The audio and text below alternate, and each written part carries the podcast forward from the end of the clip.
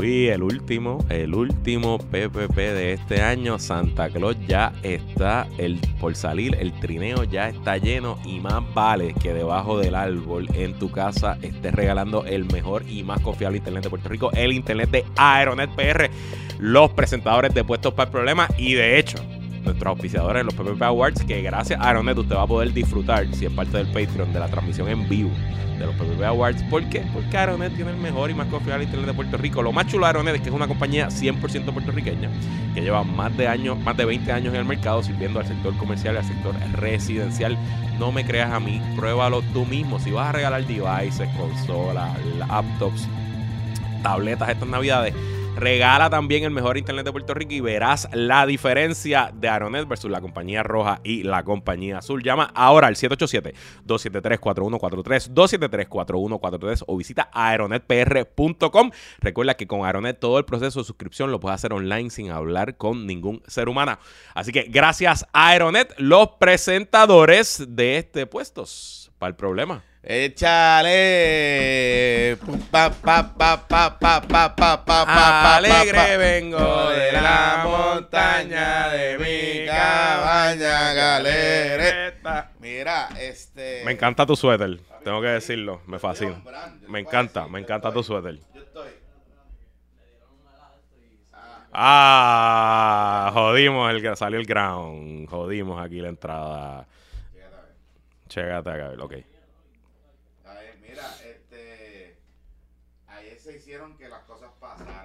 si... Ahí se hicieron. Ah. Espérate que. Sí.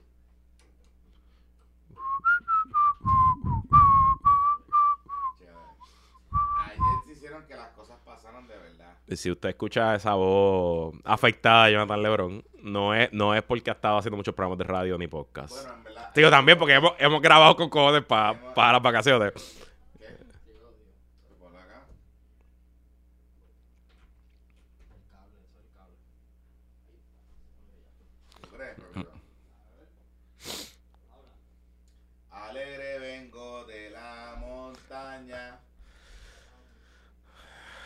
Pues entonces, Jonathan, anoche estabas haciendo que las cosas pasen. ¿Qué? Ah, Se volvió a joder, me cago en la madre. ¿Ya? Saludos. Ok. Mira, este, voy por más 3, 2, 1. Así que anoche estabas haciendo que las cosas pasen. Hice que las cosas pasaran. Hice que las cosas pasaran. Este en muchos lugares. Ayer fue como un tour. Sí. Pero estuvo bien. ok, so, si usted escucha, si no está viendo en YouTube, pues está bien, pero si nos está escuchando en audio y escucha la voz de Jonathan, es que anoche fue la fiesta de Navidad de ABC5. Estuve de animador allí. O, el hogar de la podcastería. Y si usted ha ido a un party con Jonathan en algún momento, usted sabe que Jonathan lo da todo. Siempre. Jonathan no deja nada en la casa. Nunca. O sea, Jonathan lo va a dar todo, el 100%. Nunca. Lo doy todo. Desde el momento que entramos hasta que se acaba. Exacto. Y luego de la fiesta de Navidad de ABC5. Hubo ayer un encuentro, una fiestecita de Navidad, este, eh, del, miembro del panel de Guayabera en su hogar, en Carolina. Y gracias a su señora esposa y a, y a José Javier Lamas por recibirnos allí. o sea, que tú llegaste sabrosón a casa del ama a seguir sabroseando. Suerte que el ama vive en Carolina, que de ahí a tu casa Por eso, pero o sea, yo lo que hice fue que salí el party fue en Club Bacardí, en Casa Bacardí. Oye, hermoso. Y lleno, empaquetado de turistas. Pero empaquetado, empaquetado. Ok. Este. Y entonces fui a Ron Barrilito. No, vas a comprar. No, vas a comprar el Ron ah, Bacardí. Porque a, mí me enseñaron en mi casa que uno llega a las casas con algo. Barrilito, auspiciador de los PPP Awards, by the way. By the way. Ajá, gracias a Barrilito. Fui a Barrilito, compré el coquito de Barrilito que está salvaje. Claro. Algunos ganadores de los PP Awards se van a llevar su coquito barrilito. Pero coquito barrilito está salvaje. Duro, duro, duro, De hecho, el Visitor Center abre todos los días, excepto creo que domingo. Hasta las 7 de la noche. Hasta las 7 de la noche. Y está salvaje porque tú vas, compras tu regalito. Y tiene una terracita. Y tiene una terracita y tiene una barrita. Sí, sí, sí. Eh, así que entonces fui allá, en lo que hacía las compras pues los muchachos también me, me invitaron, a, ¿verdad? Y entonces, pues nada, después arrancamos. Porque había tapón. Había que esperar que. Claro, estaba en Bayamón. Claro. Que de Bayamón a Carolina, de tapón Imagínate, imagínate. La Valdoriotti, qué sé yo. Así que nada, hicimos que las cosas pasaran. Este, todo estuvo súper bien. Mira, eh, pues qué bueno. Eh, me alegra verte aquí te volaste el Zoom anoche, pero estábamos todos entendidos, entendimos la situación. Bueno, entraste un ratito, entraste un ratito. Entré, dije cuatro barbaridades y, me fuiste, sí. Eh, estábamos recordando el Zoom, esta misma situación el año pasado, que fue la fiesta de Navidad también de BC5, pero que ha sido de los Zoom más memorables. De ah, porque le dije un montón de que yo dije, yo dije un par de cosas. Tú dijiste huele bicho como 120 veces en, cuestión de 3 minutos o 4 minutos. Este... Y estaba barriendo el piso con alguien. pero en ese en esa fiesta de Navidad del año pasado, Pepito ni siquiera llegó. O sea, ah, esa, fue esa, fue la fiesta que tú bueno, esa fue que rescatar de, a Pepito. De, esa fiesta de Navidad hay un chat que se llama La Guaguita del Sabor. porque, porque resulta que nosotros tomamos la, no sé si sabia decisión, de que Wilson Marí, que es uno de los que paga aquí, Pepito y yo, nos íbamos a ir juntos para allá, para la fiesta. Fun fact, nada, pasamos súper bien, qué sé yo. Pero cuando salimos de Nahuatl, por alguna razón, en vez de yo coger por la carretera 30, o sea, por la 5330 y mejor cabo, qué sé yo, yo cogí hacia el este, hacia Fajardo. Para coger por la... O sea, para coger por la 65, por allá por la 3. Por la 66. Diablo. No solo eso. Y para a dejar a Pepito en su casa, que en, en, en Montelledra para allá abajo, para Cupey y para Caimito. Entonces, yo digo, ok, pues chévere. Segunda mala decisión.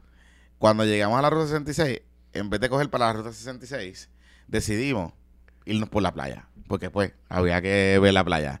so, que nos fuimos por piñones. Pero no era como de noche, cabrón. Era de noche. o sea, como que no íbamos a ver un carajo. So, segunda mala decisión. Nos fuimos de noche, qué sé yo. Y pues, nada, las vueltas afectaron a Pepito bastante. O sea, tuve que. Nosotros terminamos de Nahuabo, Piñones, yo vine para Santurce, dejé a Wilson aquí y tuve que subir para Montelledra y dejar a Pepito. Exacto. Porque tenía que dejarla en casa de su mamá. Y después de que dejaste a Pepito, entraste al Zoom.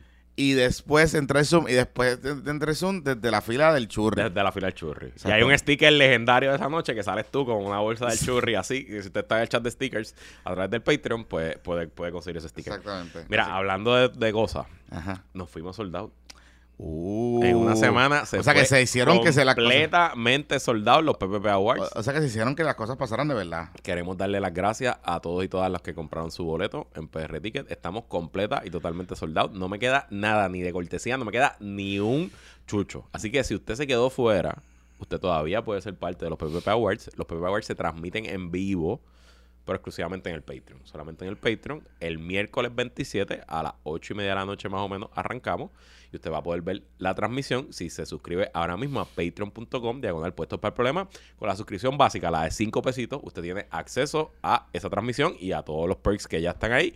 Si quiere entrar a ver más cosas, puestos para las apuestas, estar con nosotros en el chat de apuestas, ese es otro precio. Si quiere ser co-host y estar con nosotros en el chat de temas general todos los días en WhatsApp. Si quiere entrar al Zoom, pues ese si quiere el Si quiere que su negocio salga, pues. Si quiere ser auspiciador. Pero si usted se quedó afuera y se quedó con la ganas de ser parte de los PPP Awards, patreon.com, el puesto para problema por 5 pesitos. Y gracias a todos los que compraron. Eh, me escribió alguien que compró nueve taquillas porque la oficina entera va para allá.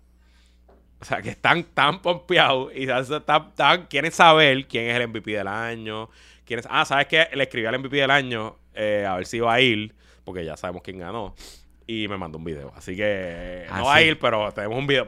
en verdad, va a estar cabrón. Tenemos, bueno, hay varias sorpresas. Hay varias sorpresas. De, sorpresas, de, videos, sorpresas, de videos hay varias sorpresas. Hay varias sorpresas, varias sorpresas. En verdad, va a estar bueno. Va a estar hay un video que va a estar. Hay un video que está bien cabrón. Va a estar bueno, va a estar bueno. Sí, sí, sí, sí, eh, sí, Así que los invitamos a todos y todas a que se unan patreon.com de el puesto para el programa. Mira, este, antes de seguir, este, tengo saluditos porque nuestra, nuestro fanbase es diverso y, y son gente de todas las edades.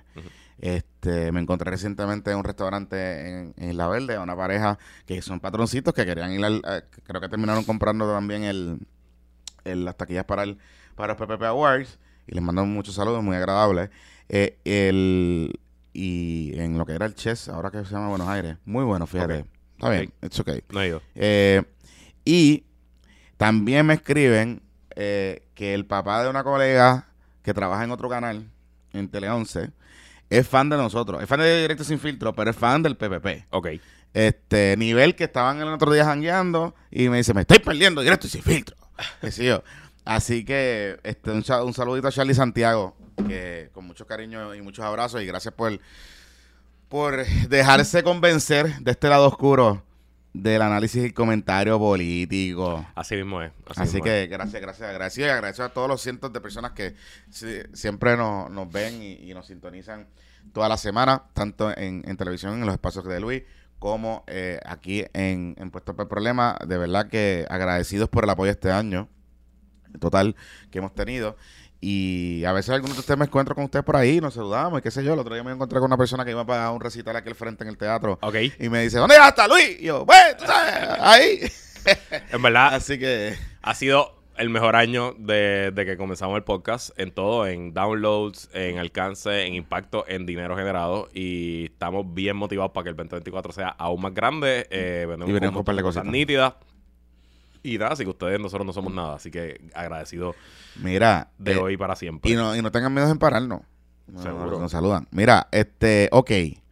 Vamos a empezar con Nogi. Vamos a empezar con Nogi. Ok. Recuerden que la vista alzada que se ayer, eh, eso fue el jueves.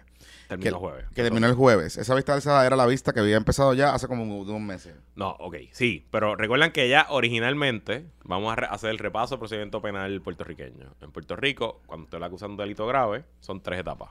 La primera es la famosa regla 6, que es la vista para causa para arresto. Ah, primero la acusan. La acusan. Exacto, la acusan. Y ahí va a ir ante un juez. Y ahí el fiscal tiene que probarle a ese juez que hay causa para arresto. Esa es la famosa cintila de evidencia con una pizquita de evidencia, literal, es una pizca de evidencia. Eh, usted no tiene que, el gobierno no tiene que presentar testigos, puede ser incluso con declaraciones juradas solamente. El juez aguilata la prueba y determina si aquí existe la cintila, hay causa para arresto. Y se pasa al próximo paso, que es la vista preliminar, y después, si hay causa en vista preliminar, se pasa al juicio. Aquí estamos todavía en esa etapa inicial, la regla 6, la vista para arresto. Originalmente a Mariano Gales, a su mamá y a la empresa compuesta por ambas, Ocean Beach Villas o algo así, le erradicaron 44 cargos. Todos cargos graves, algunos por falsedad ideológica, perjurio, otros por evasión contributiva, entre otro tipo de delitos. En marzo se vio la primera regla 6 y en ese proceso en marzo la jueza que vio el caso en ese momento solamente encontró causa en dos de los 44 cargos. Y, y, dos modificados, porque le quitó un montón de alegaciones. Exacto, pero esencialmente, en el y son dos cargos contra Mariano Gales solamente, contra su mamá y su, y su empresa eh, se desestimaron todos. Y el cargo de perjuro, porque ella entregó un informe de ética juramentado con que le faltaba información, y un cargo de falsedad ideológica, que es una eh, es un delito similar al perjuro porque es que usted falsea algo en un documento oficial, ¿verdad? Que usted pues no pone no puede Si es un documento, o sea, si usted tiene un documento, recuerden, un documento que usted llena al gobierno, eh, todos los documentos, usted sea un ciudadano, un funcionario público, lo que sea, un funcionario electo o no, eh, hay una presunción de que, de que la información que usted está poniendo ahí es verdad, es verdadera, ¿verdad? Y eso es lo que se llama falsedad ideológica, porque si usted pone información falsa, si de una dirección incorrecta. Yo me imagino que, por ejemplo, en fraude de seguro te pueden acusar por falsedad ideológica, aunque no son documentos del ah, gobierno. Exactamente. Eh, nos corría aquí el licenciado José Javier Lamas, que fueron 51 cargos originalmente. Ok, está bien, gracias. Saludos, Alicen. Eh, ok, eso fue en marzo. El, en nuestro sistema, el fiscal, el gobierno, cuando no se le encuentra causa, le dan un segundo turno al bate, que es el famoso vista en alzada, tanto en la regla 6 como en la en el segundo etapa, en la vista eh, con antelación a juicio en la, en la. Así que este proceso, los fiscales anunciaron rápidamente cuando les dieron el no causa que iban a ir en alzada por de nuevo con todos los delitos que no se probaron la primera vez. Por alguna razón que nadie me ha podido explicar, se tardó de marzo a noviembre, a diciembre a que esto ocurriera. Usualmente las vistas en alzada se ven rápido. Eh, los casos criminales en Puerto Rico por norma constitucional se tienen que ver rápido porque si a los seis meses no se ha llegado a juicio, la persona si está sumariada está en, el en la cárcel hay que sacarlo preso. Y justicia, esto es una frase trillada del derecho, pero es la realidad, justicia no es justicia. Usted no quiere un caso criminal que dure años, usted quiere que las cosas se muevan rápido. Mira, entonces eh, lo importante, eh, el mugshot o más bien el fichaje ocurre en la regla 6. Correcto, después de que se encuentra causa. Si usted le, encuentra causa para arresto, el, pues le dicen fíchelo. Entonces pues lo mandan allí al fichaje y hacer la foto y todas esas cosas. Eh, ok. Estamos todavía en la primera etapa, ¿verdad? Importante entender eso porque no ha pasado más nada. Estamos literalmente en la primera etapa del proceso criminal. Así que lo que se determinó ayer fue que no se encontró causa en los demás cargos. Otra vez. O sea, el FEI no pudo probar nada. y se mantuvo la causa de los cargos originales, de los dos cargos originales contra la representante Mariana Nogales. Así que esos dos cargos ahora van a pasar a lo que es la vista preliminar, que es la regla, la próxima regla, ¿verdad? El segundo paso en, el, en, el, en, el, procedimiento criminal. Esa vista va a ser en febrero. Tiene fecha para febrero. Así que todo este tiempo la representante va a regresar a su trabajo en la legislatura, va a hacer todas sus cosas, pero va a estar acusada. Correcto. Y enfrentando una así. Pero importante el, el contexto. Después de, de meses de que pasa esto, en, la, en Alzada esencialmente pasó lo mismo. Ayer, en esta vista de dos días, y los titulares se fueron a lo loco y vi muchos posts cuando, cuando salió la determinación, pero esencialmente el juez de ayer, que es el juez Taboa, que es un juez distinto, es importante, cuando se ve en Alzada lo ve otro juez, un juez distinto al que a la juez que vio el caso originalmente en marzo. Tiene que ser de mayor jerarquía también, yo creo, ¿o no? No me acuerdo. No sé. Bueno, no importa. Eh, esencialmente lo mismo, de los 51 cargos, solamente encontró causa en dos de los cargos análisis inicial de los cargos, se confirma lo que habíamos dicho aquí. Esto es un caso flojo. O sea, aquí no estamos hablando, esto no se compara con el alcalde Dios, esto no se compara con los casos de, de, de sobornos de alcalde. Y de hecho, tengo que tomar en excepción porque ayer Tesla y los victoriosos estaban diciendo que yo dije que si mi fuente, no. Eh, voy a ser bien claro y bien específico. Yo lo que dije fue, que fue lo que pasó, que el FEI le iba a radicar por el libro a Mariano Gales. Claro. Y le iban a bajar con un montón de cargos y cosas y, qué sé yo. Eso fue lo que hicieron. Eso no significa que tenían la prueba para probarlo, pero eso fue lo que hicieron o lo que intentaron hacer eh, en este caso. Así que, claro, hay dos temas, hay dos temas que importantes que nosotros tenemos que, que configurar y es lo que yo creo que por donde tiene que ir el análisis. Eh, y es que, pues, Victoria Ciudadana se une al Partido Popular Democrático. Es la verdad, porque eso, es a tener un candidato. Un candidato que está acusado. Correcto. Ok. Importante. varios asuntos. A Mariano Gale, ya ética en la Cámara, vio su caso, analizó hizo una determinación de hecho y le impuso una multa que ya ya pagó. Así que legislativamente esto está atendido. Y de hecho, Ángel Mato ha estado más o menos de miniatura. Ángel Mato es representante, patroncito. Y ayer estuvo en el Zoom hablando de esto un rato. Que es el presidente de la Comisión de Ética. El presidente de la Comisión de Ética. Eh, pues un poco es lo que le invita a todo el mundo es que lean el informe, porque el informe de setenta y pico páginas tiene todas las determinaciones de hecho y da el contexto de todo el asunto. Eh, así que eso es número uno. Legislativamente esto está atendido. Ah, si hubiera una convicción en el futuro, ¿qué pasaría con, ah, con, con Mariano? Eso es otro proceso. Eso, es otro 20 pesos. Otro proceso. Habría que bajar un voto de residenciamiento en la Cámara. Y necesitas dos terceras y partes. Y dos terceras partes para poder removerlo, que eso es básicamente imposible. Pero Exacto. A menos que los populares y los PNP se unan. Y yo creo que todavía. y ahí hay dos terceras partes. Pero yo. Bueno, whatever. No importa. Además, que con la lentitud que se lleva en estos casos, yo, si hubiera juicio, probablemente sería hasta después de las elecciones. Eh, eso es número uno. Número dos, aquí hay una vista preliminar ahora señalada para el 28 de febrero. Honestamente, si este caso es tan flojo como a mí me parece, yo creo que, que Mariana tiene un buen chance el 28 de febrero de salir con no causa. Ah, claro. El problema es. El problema es que si sale con causa. Correcto. Esto se va para juicio. Correcto. Eh, y ya pasaste la fecha, el, el safe harbor, del cierre de la, cierre de la candidatura. Claro, y la sustitución yo no me leí el código electoral, lo tengo que revisar de nuevo, pero la sustitución de un candidato es como media sketchy en este nuevo código, porque creo que es como, son unas eh, listas de nombradas, de, como que, que sea muerte, enfermedad, lo que sea, y requiere un acto optativo del, del candidato. Ok. Retirarse. O sea, si el candidato está vivo, digamos, yo retiro mi candidatura, pues entonces el partido. Pero, pues asumiendo lo que yo estoy viendo, parece que no la van a sacar. Y dos. Digo, el partido está full defendiéndola. Y honestamente, si yo fuera de Victoria, yo estaría defendiéndola también. Está bien. Es verdad. Yo, oye, y vuelvo, y vuelvo, y quiero ser bien enfático con esto porque la gente está un poco tratando de eso. Yo creo que esto es un caso flojo. Nosotros lo hemos hablado aquí un montón de veces, pero al final del día es el caso. Y ya el FEI, pues, si usted quiere adjudicarle vendetta política al FEI, pues está bien, pues ya el FEI hizo el daño político que tenía que hacer. Y es que ahora mismo la representante Nogales va a una contienda política en el 2024 con una acusación en sus costillas. Que si en febrero sobrevive o no la causa para juicio, pues está bien, pero tienes que, tenemos que esperar a febrero 28 para eso. Que eso es un montón. Y Mariano Nogales corre, corre en el partido de pureza ideológica. El partido que lucha contra el bipartidismo corrupto. corrupto. Esa, es la, esa es la segunda parte del análisis. O sea, el, la trampa aquí en la que está cayendo Victoria Ciudadana es pues una trampa un poco de su propia, de su propia hechura.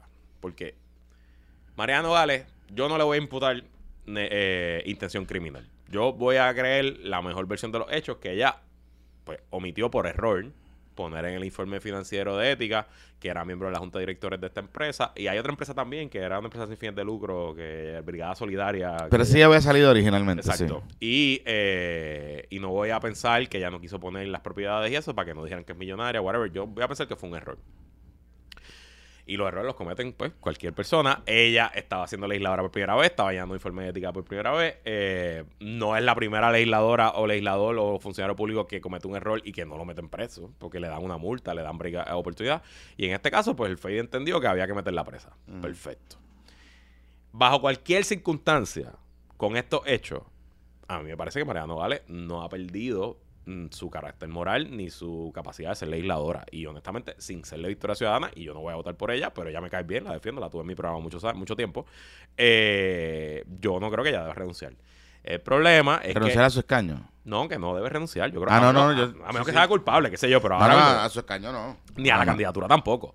El problema es el siguiente, que es que Victoria Ciudadana existe en parte por una... Sus miembros y sus líderes, en verdad, eh, pues pregonan una alegada superioridad moral e intelectual.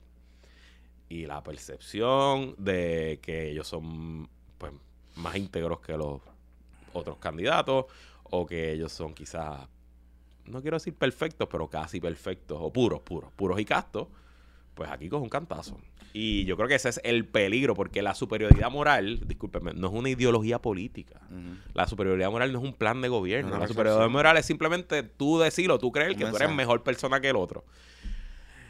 Y el problema que va a tener Victoria Ciudadana, en este caso y en el futuro, es que Victoria Ciudadana, aunque los intereses y los principios del partido, ellos entiendan que son superiores a los demás partidos, sigue siendo un partido compuesto de gente y la gente comete errores. Algunos cometen crímenes, pero errores cometen. Y les va a volver a pasar en algún momento que algún. Y si, él, y si en el 2024 Victoria Ciudadana tiene el mejor año posible y elige alcalde y elige legisladores. Es más, si gobiernan, si llega a ganar Juan Dalmau y hay un gobierno en coalición y hay secretarios de agencia de Victoria Ciudadana, a la entrada o a la salida, en algún momento, alguien va a meter las patas. Y entonces, naturaleza humana. Como no somos, no le damos el beneficio de la duda, como somos tajantes, todo es blanco y negro, aquí todos son unos pillos y unos corruptos, pues estas cosas les van a pasar. En una situación normal política, este caso, pues sí, te genera titulares y whatever, y aguantas el cantazo, coges la crisis y la sobrevives. Pero como se trata de victoria ciudadana, el partido casto puro y superior, y pues estas cosas les cuesta. Y entrando las elecciones, entrando el periodo les cuesta. Es, es, complicado. Entonces, ¿qué pasa? Cuando hubo el acuerdo con el partido del Partido Popular Democrático donde condicionaron la candidatura de Luis Rizarri Pavón, yo vi a los de Victoria Ciudadana. Correcto. Yo los vi. Correcto. Opinando de que no, que si, imagínate, van de camino al cuarto lugar, no sé qué carajo. Pues, ¿cuál es la decisión que va a tomar el, partido? Porque esa es la otra cosa. Yo escuché a, vi a Lilian Aponte en una entrevista que Lilian Aponte que se llama la comisionada, creo que electoral de ellos. Y esencialmente lo que ella está diciendo es que hay un reglamento, pero pero el reglamento ellos se lo van a aplicar como saque le salga los cojones. Y en el caso de Mariana Nogales, que eh, hay que ver, depende de quién te acuse. Parece determinar si la persona está... Entonces, volvemos a lo mismo. Porque a, Luis Rizal lo está acusando el FEI. Pues el FEI es bueno en Ponce. Y el caso de Luis Rizal no es comparable y ustedes saben la posición que hemos tomado en este podcast con ese caso. Yo creo que ese señor le ha renunciado hace, hace meses. No hay que esperar por ninguna VP. Pero por otro lado, también le vamos a dar poder de veto al FEI. El FEI es quien va a decir aquí quiénes son los, políticos electos o no, sobre todo en la etapa tan temprana de los procedimientos. Pero pues ustedes se tienen que acostar en la camita que han hecho. Sí. Y honestamente yo sigo insistiendo que, mm, ¿verdad? Yo estoy de acuerdo contigo, que el caso es una mierda. Estoy, pero creo que Mariano Gales tiene que poner a disposición su candidatura. Y el partido tiene que pensar bien esto. Y en esto Néstor Duprey tiene razón. O sea, por menos, por menos, a Néstor Duprey lo sacaron de una papeleta. De hecho, Mariana Nogales lideró el movimiento al interior de ese partido para sacar a Néstor Duprey. Es verdad. Que fue una decisión correcta. Yo no estoy diciendo, yo no estoy criticando la decisión. Pero en el caso de Néstor Luprey no había ni una acusación. Ni un delito. No hay ni un caso. No hay ni un caso. O un divorcio, that's Punto. Y se tomó una decisión que me parece adecuada por las alegaciones que se imputaban en ese momento. Eh, de removerlo de la, de, la, de la papeleta. Entonces volvemos a lo mismo. Si va a haber mano dura contra eso, tiene que haber mano dura con Mariano Gales. No puede haber doble vara. Y la vara no la establecimos, no la estableció Luisito Marí, no la establecí yo. Claro. La establecieron ustedes. A mí como elector, como comentarista, como analista y como abogado, no me causa eh, escándalo ni, ni reproche moral lo que está acusando Mariana y yo creo que ya está más que capacitada para seguir haciendo lo que hace. Pero yo no soy de Victoria Ciudadana. Correcto. Y tienen que pensar las cosas bien. Y, mira el otro problema que se está teniendo, Luis. Para la alianza es un problema porque ahora cuando se va, que se lo dije el otro día a Adrián González, es que cuando ustedes ya van a los medios nadie los va a ver como dos partidos distintos. Yo sé que eso es lo que ustedes le quieren vender a la gente, pero la gente lo que piensa es que el PIB y Victoria Ciudadana son el PIB y Victoria Ciudadana y van juntos. Claro. Ese, tú vas a tener a Juan Dalmau contestando, o sea, lo, lo, vas a poner en una situación de que Juan Dalmau va a tener que contestar y responder, más allá de, de las cuestiones de explicar la alianza, cómo votar y dámela, va a tener que contestar sobre la representante Mariana Nogales, porque le van a preguntar, oiga, ¿y qué usted piensa que y entonces, pues, el token point del PIB es, bueno, lo que pasa es que las candidaturas de eh, acumulación no, no, son parte del acuerdo. Así que como no son parte del acuerdo, cada colectividad puede tomar las decisiones que tenga que tomar. Sí, cabrón, pero no es eso, es la percepción. Vas a tener siempre gente que le va a preguntar a Juan Dalmau, o a Adrián González Costa, o a cualquier candidato del PIB. Oiga, pero que usted piensa de de que Mariano Gales esté en la papeleta, acusada. Si usted dijo que. Sí, sí, es un tema. si usted dijo que Irizarry Pavón no puede estar. Claro. ¿Entiendes? Claro. Entonces, vuelvo, vuelvo. Yo sé que estamos muy emocionados, estamos exaltados. Todo el mundo la tiene contra usted. Yo sé, yo sé. Yo sé. Esa, esa, ese talking point yo lo sé. Pero, pero, el partido tiene que tener, aprovechar estos días libres de Navidad. Tenemos con Coquito preferiblemente coquito de barrilito. Pedirle prendimiento. Digo, y hay otra candidata que es Milna, Conti, porque hay primaria. O sea, que no se quedan no se quedan sin candidato. Bueno, o sea, Milna Conti es la candidata de Mariana. De Mariana, por eso, para sacar a, para sacar a, Olvin. Y aquí somos Team Olvin. En este podcast endosamos a Olvin Valentín. No, no, no, para carajo. Si usted es victorioso y escucha este podcast, más vale que usted vote por Olvin Es más, y dónele a Olvin Valentín. También. Carajo. Oye, me están preguntando aquí en el chat del Zoom que, que te pregunte del papelón que hizo Iris Rivera en tu programa de radio.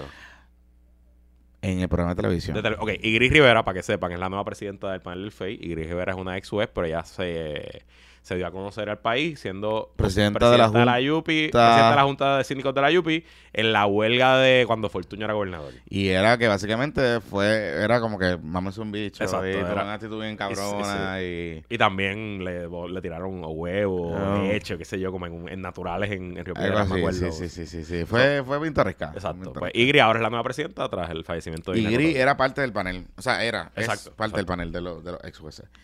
Pues nosotros le preguntamos, ella vino para acá, y yo le pregunté, eh, no sé cómo llegamos a ese tema, pero esencialmente ella sugirió que para los casos del FEI que se eliminen la regla 6 y la vista, la, la BP. Ok. Porque eso son muchas cosas, muchas cosas y eso es una pérdida de tiempo. Ah, sí, el tribunal federal. El tribunal federal no hay nada. Te acusan y después para juicio. Eso, fue, eso fue lo que dijo. Este, que son muchas cosas. Pero como que lo sugirió y lo planteó para los casos del FEI. Ok. Y él, y él la miré, pero es que esos son salvaguardas del sistema. Me dice, sí, sí, pero imagínense, después que nosotros hacemos... Y me explicó las investigaciones que ella hace, no sé qué. Está duro que la presidenta del FEI, ex jueza, esté sugiriendo que se elimine la regla 6. Porque recuerde algo, la regla 6 y la BP no es, no es, no es, no es, no es una eh, vista, ¿verdad? un proceso eh, para que el Estado gane. Al contrario, de hecho está diseñado, según nuestro enmarque constitucional, para que el ciudadano, para que el Estado no ponga al ciudadano o no exponga al ciudadano a procesos irrazonables o procesos que y que sea un tercero, en este caso un juez o una jueza o un juez, un juez. exacto. Yo creo un juez no es juez no, eh, no tiene género. Eso fue, lo, eso fue crítico. Sí, la juez, el juez, no, no funciona. La juez. La juez funciona igual. La juez. Sí, sí. ok, bueno, bueno. Bueno, ajá. Cerrando el, el, paréntesis lingüístico. Ajá. Este. Y estos dos procesos son para precisamente evitar, son salvaguardas del sistema para evitar, sea político, sea cualquier persona, que el Estado exponga a una persona a un proceso criminal irrazonable y por eso es que hay un, juez. Y está cabrón que Gris, este, porque ella, lo que dice es que ella está frustrada porque ella presenta la evidencia y los jueces no la creen. Mire, doña Gris Rivera, si los jueces no le creen, es porque te están diciendo cosas que no tienen credibilidad y porque están trayendo casos flojos perder en regla 6. Está duro. O sea, los fiscales en Puerto Rico, yo te garantizo que ganan casi el 100% de los casos de regla 6. En regla 6, casi el 90% de los casos. Más del 90, casi el 100. te lo garantizo que ganan casi el 100. Sí, sí, porque aún, aún siendo una salvaguarda, está diseñado para que el fiscal gane. Es que está hecho, es, exacto. Entonces, pedir que te saquen las reglas. Eso en los casos del FEI nada más. No los demás casos. Solamente, o sea, que le hagan un tribunal especial. Ya, ya tienen un fiscal especial que es único. Es una cosa absurda que nadie entiende. Que tú tienes unos ex jueces decidiendo acusar criminalmente. Ah, sí, le pregunté. Unos contratistas, fiscales que son abogados de defensa y de abogados de seguro y otras cosas. Y que por contrato son fiscales. Entonces, además de eso, tienes que crear un tribunal especial. Correcto. Dejen de estar acusando por politiquería, de estar trayendo casos flojos y ya. Y lo cabrón de todo es que se supone que por la, misma ley del FEI, el reglamento del FEI, el fiscal especial independiente, después que hace su investigación, la, ok, ¿cómo funciona esto? Es, secretario de justicia hace una investigación, le dice, eh, los fiscales preparan un informe, el secretario lo ve, dice, ok, yo entiendo que aquí hay comisión de delitos, refieras al FEI. O, o entiendo que no hay comisión de delitos y refiero al FEI anyway. Y refiere al FEI anyway para que el FEI decida. El FEI hace una segunda revisión. el FEI hace una segunda revisión. De hecho, así pasó en el caso de Arecibo, el alcalde de Arecibo que tiene un FEI asignado, justicia recomendó no poner FEI. Y, el panel del FEI determinó por Exactamente. Y entonces después pasa, eh, en el caso de Ponce, por ejemplo, una investigación bien larga, bien larga, bien larga, si da un testigo lo que sea, esa investigación se la dan al, a Mingo, Emanueli, Mingo hace una determinación, hace un informe y hace un referido al FEI. ¿Verdad? Se autoriza. O sea, que la ley tiene está diseñada de esa manera. Pero aun cuando llega al FEI, se supone que la determinación de asignarle a un fiscal especial independiente se toma en un panel de es fucking jueces. Que esos jueces ven la evidencia, ven el informe y dicen, ah, sí, creemos que debemos asignarle un FEI. Y luego de que se le asigne un FEI, que tiene unos términos determinados para cumplir, el FEI termina su investigación el va de nuevo al panel, le presenta un informe al panel. Y el panel toma la determinación si radic, si él, se autoriza al fiscal a radicar o no. Exacto. O sea, lo que le estoy queriendo decir con esto es que en la mayoría de los casos que se caen en regla 6 del FEI, pues mano, está cabrón porque significaría que lo que investigaron fue una mierda y se robaron los chavos. Porque todo esto, mientras todo esto está pasando, el fiscal especial independiente, el, el pájaro este de Mendoza, por ejemplo, y el otro pájaro que sacó la lengua, están cobrando chavos. Buen billete. De hecho, básicamente las oficinas de estos licenciados, en los últimos cinco años, eh, estoy seguro que la mayor parte de su facturación es por el FEI, por contratos del FEI. Entonces. Digo, la esposa de Leo Díaz lleva más de un millón de pesos en seis años facturado. eso. O sea, para tú como abogado, abogado solo practitioner, facturar 200, 300, 400 mil pesos al año, tú tienes que tener un clientazo. O sea, eso, eso, eso, es, bien raro. Y bueno, pero eso es tremendo. Ah, y by the way, qué curioso. Todos los fiscales contratados, todos, todos, todos, todos son PNP. PNP. Todo. Entonces ella dice que ya no tiene que cambiar nada. Que, no va, a haber, que no va a haber más transparencia, pero sí que cambie la regla 6 y la regla, la, Exacto. Cambien donde la estoy cagando, por favor. Ok. Lo que se me hace difícil, cámbienlo en The Fate. De verdad, esa oficina no tiene ningún sentido. Mira, vamos a la pausa. Vamos a la pausa. Vamos a la pausa. Y cuando regresemos, vamos a hablar del equipo de campaña de Jago versus Pipo. Vamos a hacer aquí una uh. comparación puesto contra puesto. Este podcast es traído a ustedes por otro podcast.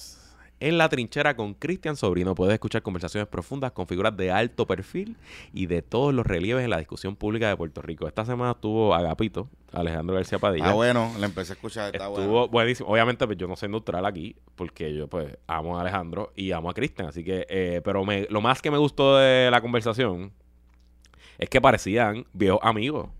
Y tengo que decir que Alejandro, que yo lo sé porque lo conozco en privado, es un mal hablado y no tuvo ningún problema en decir varias, soltar varias palabrotas con Sobrino. Eh, y me llamó muchísimo la atención que Sobrino le dio la razón en muchas cosas fiscales. Yo estaba como que un poquito, un poquito sorprendido. Eh, y te lo adelanto. Te lo estoy dañando, Cristian. No, él lo dijo en el podcast, que el del miércoles que viene. Yo sé quién es. Es con Elías Sánchez. El, el, Elías Mediatour continúa. Así que el Elías Mediatour fue Tele 11 y ahora va a ser la trinchera con Cristian Sobrino. Esta semana que nosotros estamos fuera, aprovechen. Si estás buscando un nuevo podcast, intenta la trinchera con Cristian Sobrino. Se publica todas las semanas en tu aplicación de podcast favorita. Búscalo como la trinchera con Cristian Sobrino. Y si estás interesado, si entre tus eh, resoluciones del año nuevo están poner placas solares en tu casa, salirte ya lo, de la, Luma. La luz subió. Uf, muchacho. Pero subió. Pero una cosa que decía, anda para el carajo. Y no sé si viste que hoy en el periódico Pierluisi está admitiendo que FEMA se va a llevar los generadores y ah, que, ya, y que vienen los apagones de en verano. O sea que, espérate, espérate, espérate. O sea, que FEMA se va a van a hacer como la imagen esa que nos quieren vender del miedo de las autopistas. FEMA va a recoger los generadores y se los lleva. Ah, mira, pasó en el ELA. Sí, así que Pierluisi dijo que, que si se lo llevan, en verano regresan los apagones. Así que evítate los apagones. Llama al patroncito de Wimar Home, José Vázquez, para que te oriente sobre los sistemas de placas solares. Y la José.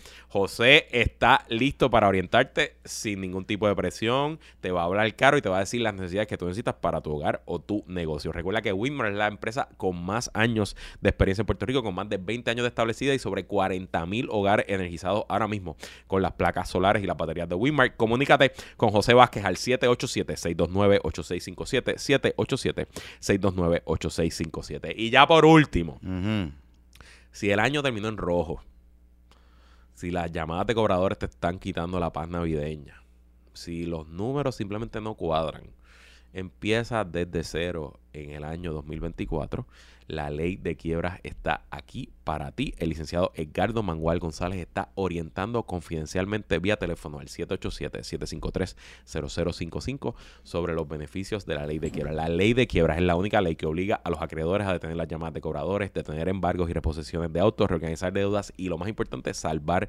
tu propiedad. Pon tu casa financiera en orden en el 2024 llamando al licenciado Edgardo Mangual al 753-0055, 753-0055, 753 0055. Oye, este. Yo voy a decir algo. Además de que la luz está cara con cojones. Em, la Comay se acabó. Hoy es el último día de la Comay. End of an era. ¿Cómo te sientes? Nada, normal, no sé. te, te, hago la pregunta en el sentido de. Yo no. O sea, la Comay no es una buena influencia en la, televisión boricua, en el Zeitgeist boricua. Eh, yo creo que Cobo se quedó bien atrás. Eh, no en producción televisiva y en crear contenido. Él es graciosísimo y nadie hace lo que él hace, pero se quedó muy atrás en su pensamiento. Este es homofóbico. Creo que se puso viejo, es machista, eh, es racista, se presta para repetir xenófobo. xenófobo, repetir estereotipos y, y, y cosas que no son buenas Punto. Eh, pero habiendo dicho eso, por otro lado, el tipo lleva 30 años haciendo lo que él hace y siendo el número uno. Y eso, pues, en cuanto a profesionalismo de lo que es broadcast y lo que son comunicaciones, pues yo lo, es respeto, un fit. lo respeto porque honestamente es una fórmula. Es fuerte. Y es una fórmula que nadie nunca ha podido replicar. Nunca. Muchos han intentado. Y creo que no van a poder replicar. Y nadie va a poder replicar. y yo no sé si. Yo creo que el chisme no está muerto. No, a la, gente le, a la gente le encanta el chisme. Claro que no.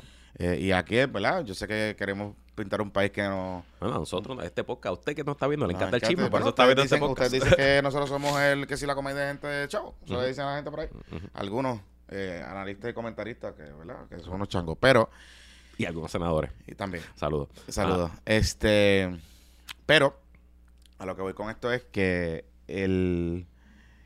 Sí creo que es una oportunidad, y lo hablábamos un poco en época de Chente, creo que hay una oportunidad con la salida de Cobo de que los canales se reimaginen el entretenimiento de Puerto Rico.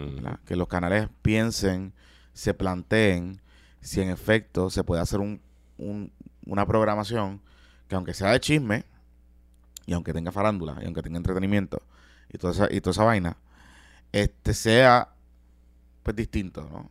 Sea un programa que el chisme no edifica, porque decir edificante, ¿no? ¿verdad? Que sea un programa que no sea xenófono, que no sea racista, que no sea este, discriminatorio y que no promueva lo peor de la sociedad. Porque todos esos valores que menciona Luis es lo peor de una sociedad, ¿verdad? Y lo hemos visto reflejado eh, y, y Cobo en parte ha servido de megáfono a esos valores y, y, validar esas actitudes que no son buenas ¿verdad? Y, y que no nos adelanta como país. Eh, yo sé que hay gente que dirá, bueno, pero es que la Comay sacaban cosas y decían cosas que a lo mejor los medios no se atreven a decir, los otros medios no se atreven a decir. Bueno, puede tener un punto de razón, pues eso es una oportunidad para los medios de comunicación. Claro. O sea,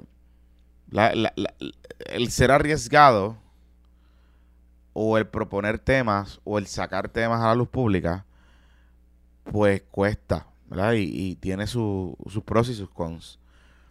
Pero si eso era lo que supuestamente hay gente que le reconoce como positivo a, la Comay que ocurrió por mucho tiempo, pues maybe hay una idea para, los canales de televisión. No tiene que ser a través de una muñeca, puede ser a través de un programa, invertir en más periodismo investigativo, invertir en más programas quizás de análisis y comentarios, que a lo mejor no tenga que ser un análisis y comentario binario político, pero que pueda ser otra cosa. o sea, programas talk shows, ¿verdad? Talking heads hablando de distintos temas. Hay muchos formatos alrededor del mundo que funcionan. So, ¿verdad? Ese es el mi take. Eh, nada, que descanse para la Comay. Que descanse para la Comay. Y que Cobo pues disfrutar los días que, los años que le pueda quedar de, retiro. Este. Y Lieberman, si estás buscando montar un programa de una hora de política todos los días. ok. Diego presentó, anunció su equipo. Diego le hizo caso a Elías Sánchez. Le hizo caso a Elías Sánchez. By the way, hay, hay triangulación. ¿Por qué? Con el podcast de Elías y después sacar a, a Francisquito Gómez y a Carlitos Bermúdez. Hay triangulación. Nadie me lo. sin prueba, pero sin duda. ¿Pero por qué tú dices Porque siento que, que Elías salga lunes. Y entonces que Jay Gómez saca a Carlitos Bermúdez el miércoles. Pues un poco Elías le hizo avanzada. Eh, como que hizo más. Digerible. El regreso de Carlitos Bermúdez a pero es que no, Elías no habla de Carlito. No, claro, pero estás hablando de más ah, gente del chat. Estás hablando de más gente del chat. O sea, eh, tú quieres decir que el diffuse, el, el, el odio fue para Elías. Sacar a Elías, que genera más odio, pues hace que sacar a Carlito y a Fiquito Gómez no cause tanto, tanto odio. Claro, eh, hay que ponernos el tipo. Papi, estoy aquí, estoy aquí full regaño libre, full regaño libre. Full regaño libre, full regaño libre. Este es el momento de regaño libre, sí. déjame una por lo menos por fin de año, por las navidades. Pero lo puedo ver. Lo puedo ver, lo puedo ver. Creo que la gente no lo va a entender así, no, pero, lo, pero lo puedo ver, lo puedo ver, puedo este, entenderlo. Yo sí pienso que en verdad Elías los tenía un hold. Me da la impresión. O sea, que Elías fue pick uno y hasta que dijo que no, entonces Exactamente. trajeron a, y entonces trajeron a Francisquito. A Francisquito Exactamente. y, estoy seguro que eso, eso es así porque yo sé que Ángel Cintrón ya de alguna manera u otra estaba en la campaña. Lo que pasa es que no estaba oficialmente. Ok y no estaba full. vamos a los nombres, vamos a los nombres. Pero sí, pero eh, Elías, sí le dijo a Jennifer que tenía que tener un equipo de trabajo. Correcto. Y te voy a decir una cosa. En papel, gran equipo de trabajo. Ahí es gente con experiencia, son profesionales, todos han hecho esto antes, a todos los niveles, con éxito, con fracasos, ¿verdad? Como todos. Uno, tú no ganas y uno pierde, eso es parte de ser, que ser concepto político. Pero, buen equipo en papel, claro. Mm. Tienen su bagaje y les causan sus problemas, pero incluso los problemas que le causan, yo creo que son menos a los que les resuelven. Eh, yo creo que el, el problema de Francisco Donovan, hablando claro, él hizo incidente de violencia doméstica con, con su señora esposa. Bueno, una acusación de violencia doméstica que se le encontró causa. Lo que pasa es que la esposa desistió al desistió final. al final. y de hecho, ellos trataron, el, fiscal trató de ir sin, la, sin el testimonio de sin el testimonio de ella. Este, que de hecho, por ese caso, Francisco Domínguez demandó, demandó a varios medios de comunicación. Sí, y se cayeron. Y se cayeron. Incluyendo Noticel. Incluyendo Noticel. Y creo que a Metro también. Correcto. Este, así que Ok, vamos, vamos por, vamos por, vamos, por parte. Vamos, vamos, vamos, por parte. ya hablamos. vamos a hacer el head to head. O sea, el head to head. El, los, vamos Comparar uno contra el otro. como que el equivalente. ¿Quién es fulano en acá y quién es fulano acá? Exacto. Ok. So, director de campaña. Ajá. Francisco, el licenciado Francisco Domenech. Versus Edwin Mundo. Versus Edwin Mundo. Para los que no sepan, ya Jonathan un poquito habló del trasfondo de las acusaciones de violencia doméstica de Francisco Domenech. Francisco Domenech es un abogado cabildero demócrata de toda la vida. Así, era socio de Kevin McClintock en la firma de cabildero Politank. Luis David La Perna se lo barrió en, la elección esa de del Comité Woman. Por eso, él, pero él siempre ha estado. Eh, él fue. Yo, yo la primera vez que conocí a Francisco Domenech fue en una elección cuando yo estaba en la UPI todavía en bachillerato para la Juventud Demócrata. Eh, Francisco Mecha era abogado, él es mayor que yo, y fue una elección que entre un grupo de jóvenes populares de la UPI intentamos ganar la presidencia, de, ganar la directiva de, los, John Dems. John Dems. Allá para, yo estaba todavía, eso fue como 2002-2003. Nos pasaron el rolo, perdimos. Eh, nos pasaron el rolo. La reunión, me acuerdo, la votación fue en un conference de un bufete de Atorrey porque Francisco Gómez era asociado en ese bufete. O sea que ahí que cuando yo lo conozco. Siempre ha estado eh, eh, involucrado con los demócratas, pero siempre ha sido Tim Jago, que es republicano. Y siempre ha sido Tim Jago, tanto así que fue su director de campaña para 2016, para comisionado residente, volvió a ser su director de campaña en 2020. Y la relación con Jago es tan cercana que la esposa de Francisco Domech, la licenciada Ferrayoli, trabaja en la oficina de la Comisión de Residentes y llegó a ser directora de la oficina de la Comisión de Residentes en el Congreso, la oficina en Puerto Rico y todavía por hoy, y siempre ha estado, eh, ha sido mano derecha de Jennifer, ¿verdad? Siempre ha estado ahí. Siempre ha estado ahí. Así que, pues, pues es alguien que viene de, mucho tiempo con Jennifer y que conoce y que ha hecho este trabajo antes. Versus Edwin Mundo. Edwin Mundo, que es un operador político de primera, pero es un operador político más del lado electoral, más de los números, de las movilizaciones, del get out the vote, de los funcionarios de colegio. Ah, no se le conoce, ha corrido campaña, pero no se le conoce. No se le conoce como director de campaña. Así que en destreza pura de dirección de campaña, Francisco tiene más experiencia que Edwin, pero Edwin no es ningún pendejo. Claro, Francisco Gómez no puede ir a los medios. Por eso que traen a Cintrón. Francisco Gómez no puede ir a los medios, punto. Francisco Gómez no va a dar una entrevista, no se va a sentar con el bizcochito por la mañana, no va a dar entrevista.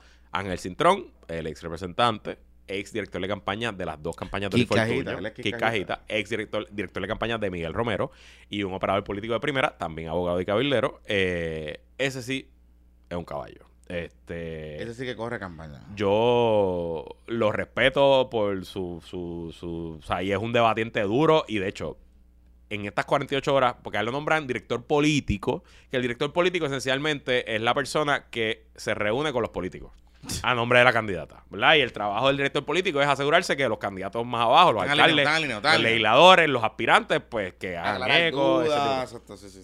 Pero en este caso, yo presumo que Ángel va a tomar un gran rol de eh, portavoz. Sí. Y un poco aquí yo comparo su rol con el rol de Aníbal Vega Borges. De lo que era Aníbal Vega Borges. En, la campaña de Diego. De, de Luis. De, de eh, perdón, está en, el mismo, está en el mismo equipo. Discúlpeme, discúlpeme. Estoy hablando mierda. Eh, Aníbal va a seguir con la cosa electoral. Aníbal va a seguir con la cosa electoral y también va a ser portavoz.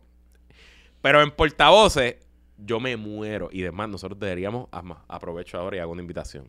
Queremos tener aquí el año que viene a Edwin Mundo y a Ángel Cintrón. Ok. Un debate primarista PNP. No nos interesa tener ni a Pipo ni a Perluisi. Queremos tener a Ángel Cintrón. A los betuneros, a Y a Edwin Mundo. Y al betún. Y ese podcast, los downloads, eso va a ser, mira, Al betún, al betún, al betún. Eso. Mira, pero sí, eh, el equivalente de Ángel Cintrón en el lado de Pierluisi, yo no sé quién es. No hay.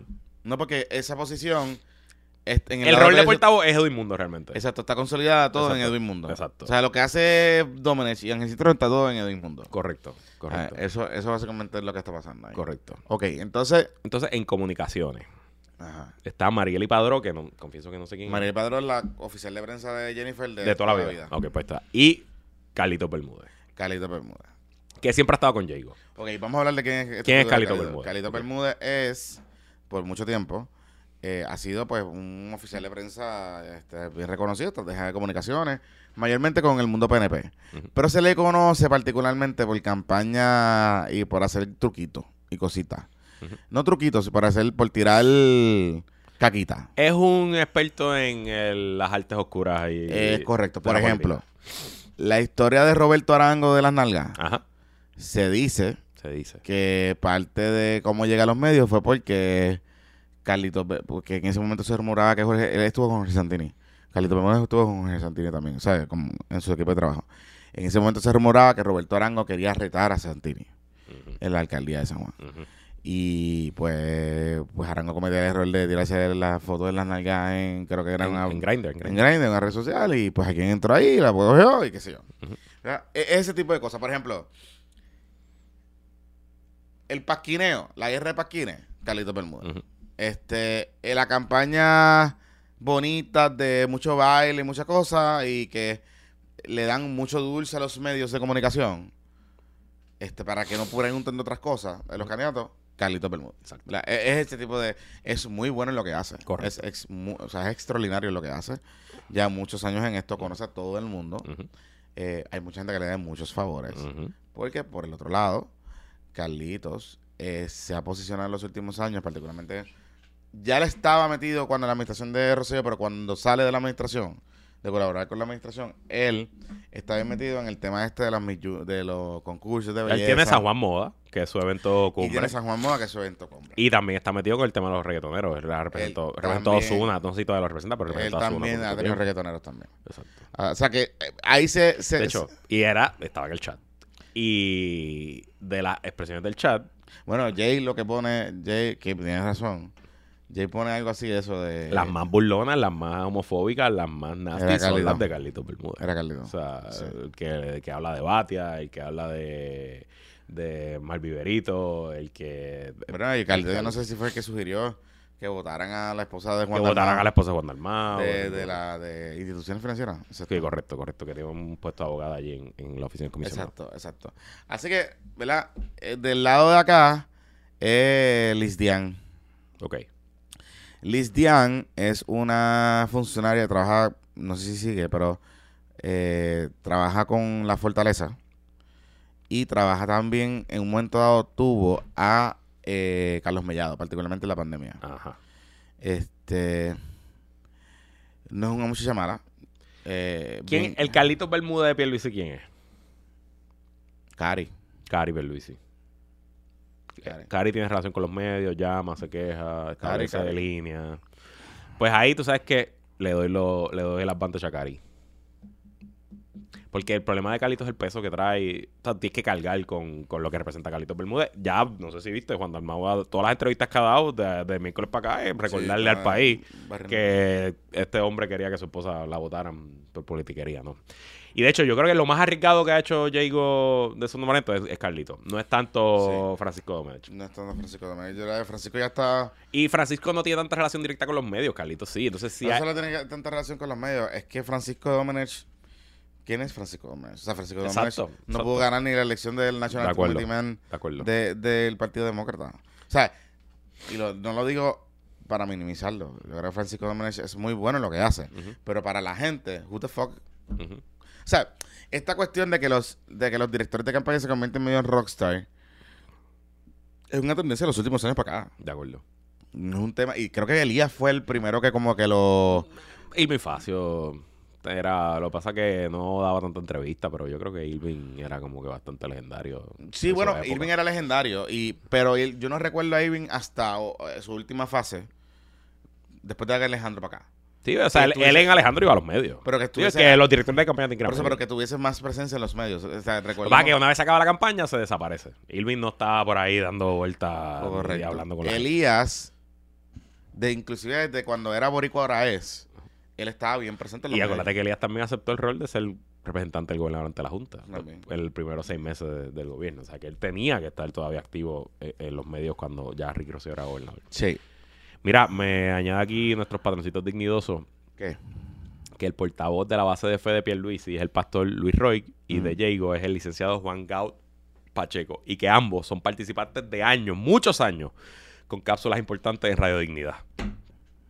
Así que habrá que ver qué han dicho parte y parte. Eso está Ahí en Radio Dignidad. Eso está bueno. Saludito al para hermoso. Este, entonces, otro de los nombramientos que, que hizo Jago el miércoles, oficialmente, eh, el alcalde de Bayamón, Ramón Luis Rivera Cruz, se une como asesor de la campaña. La pegué, lo dije. Ya tú lo habías dicho, eso no debe ser secreto para nadie. Eh, y obviamente, pues ahí, quien es el contraparte? Pues Miguel, Ah, Pierluisi tiene, Pierluisi tiene como 27 alcaldes, así que yo presumo que el de mayor jerarquía sería pues Miguel Romero, alcalde de San Juan. Claro, Miguel Romero tiene un problema, que es que Ángel Cintrón sigue siendo su director de campaña. Ah, te voy a hablar de eso. Ajá. ¿Cómo, ¿Cómo negoció Ángel Cintrón para que Miguel Romero le, deja, le diera permiso de unirse a la campaña de Jacob? Estamos ahí grabando. No, estamos grabando, grabando. Hola, bienvenido. Bien. Este... ¿Está bien? Haciendo que las cosas pasen. Pégate al micrófono. Espérate. ok, ok. Mira, este, nada. ¿Cómo, esa, esa pregunta de que cómo Ángel Cintrón, cómo se salva esa relación? Yo también la tuve. Y me la hice. De hecho, ayer, el jueves, sí. Eh, yo entrevisté a Edwin Mundo y entrevisté a Ángel Cintrón sobre ese tema. Y Edwin Mundo me dijo así bien cándido, bueno, ese problema de Miguel Romero, tiene que bregar Miguel Romero. Mi hermano no tenemos una persona que no sea una persona que, que no sea el síndrome. Claro. Para que sea liaison entre las campañas. Que si me dijo eh, Ángel Cintrón es que el liaison parece que va a ser Beto Escudero. Ah, ¿En serio? Recordemos, vamos a poner un poquito en contexto de Beto Escudero. Beto Escudero fue, era el vicealcalde de la ciudad en un momento dado, cuando empiezan los rumores de que a Miguel Romero lo están investigando, no sé qué. Cuando JR Asphalt, porque. Ah, Exacto. Recuerden que Miguel Romero le había adjudicado varias subastas a JR Asphalt. Exactamente. Que no se llegaron a ejecutar porque las acusaciones llegaron antes, pero habían ya varios contratos ejecutados con el JR Asphalt en el municipio de San Juan. De hecho, o sea, se habían adjudicado a la Buena Pro. Este, y había ya Buena Pro. A la Buena Pro habían unas cosas, yo no tengo que revisar mis notas, pero yo me acuerdo incluso que habían ciertas, o sea, yo recuerdo recibir una confidencia y hablarlo en un programa de radio de que hubo ciertas irregularidades con JR Asfal en el municipio de San Juan. Bueno, JR Asfal, no solo eso, que eh, el alcalde tuvo un revolú porque él dice que ellos no licitaron.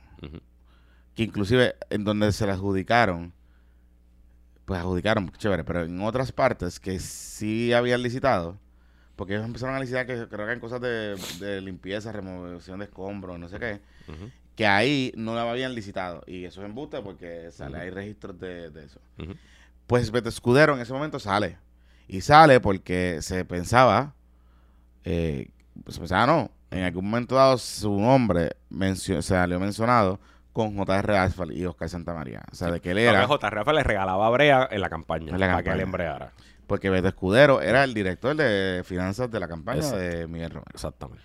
Así que, este él va a ser el contacto entre, aparentemente, entre la campaña de Miguel Romero y la campaña de Pedro Pierluisi. No sé. No sé. Interesante. Mi conclusión es que ese, ¿verdad? Y pues los cantazos los cogió esta semana y, hay ciertas personas de estos portavoces que tienen, tienen bagaje eh, negativo. Pero una vez sobrellevado y se acaba el año, eh, oficialmente yo creo que empezó la primaria de verdad entre Pedro Pierluisi y Jennifer González. Ya. El fogueíto que tuvo Pierluisi estos tres meses de hacer lo que le daba la gana, de establecer la agenda, de tener mano libre en los medios, creo que ese tiempo llegó a su fin y que ahora de verdad es que empieza a Royal Rumble. Hay que apretar, hay que apretar. Ahora es que empieza a Royal Rumble. Ya estamos los jugadores están definidos, ahora es que empieza el cocoteo de verdad. Digo, ellos van a estar con casi un millón de pesos en la cuenta. Claro. Para Más. Pipo con cuatro. Con cuatro pesos. Pero lo dijo Diego, el dinero Me pareció interesante lo de los nombramientos de los portavoces por tema. Sí, bueno, pero eso es replicando lo que hizo Pierluisi. Mm. Pierluisi lo hizo en octubre. Él nombró como a 15 portavoces por tema. pero, pero... Ah, bueno, también nombró lo de sí, la... Sí, sí, nombró... la, red de redes. las mujeres, los grupos LGBT, los religiosos, los profesionales, los servidores públicos, los empresarios, todo eso. Ah, bueno. Mira, este. Vamos a hasta aquí. Vamos a hasta aquí. Feliz Navidad, Corillo. Los queremos mucho. Bye.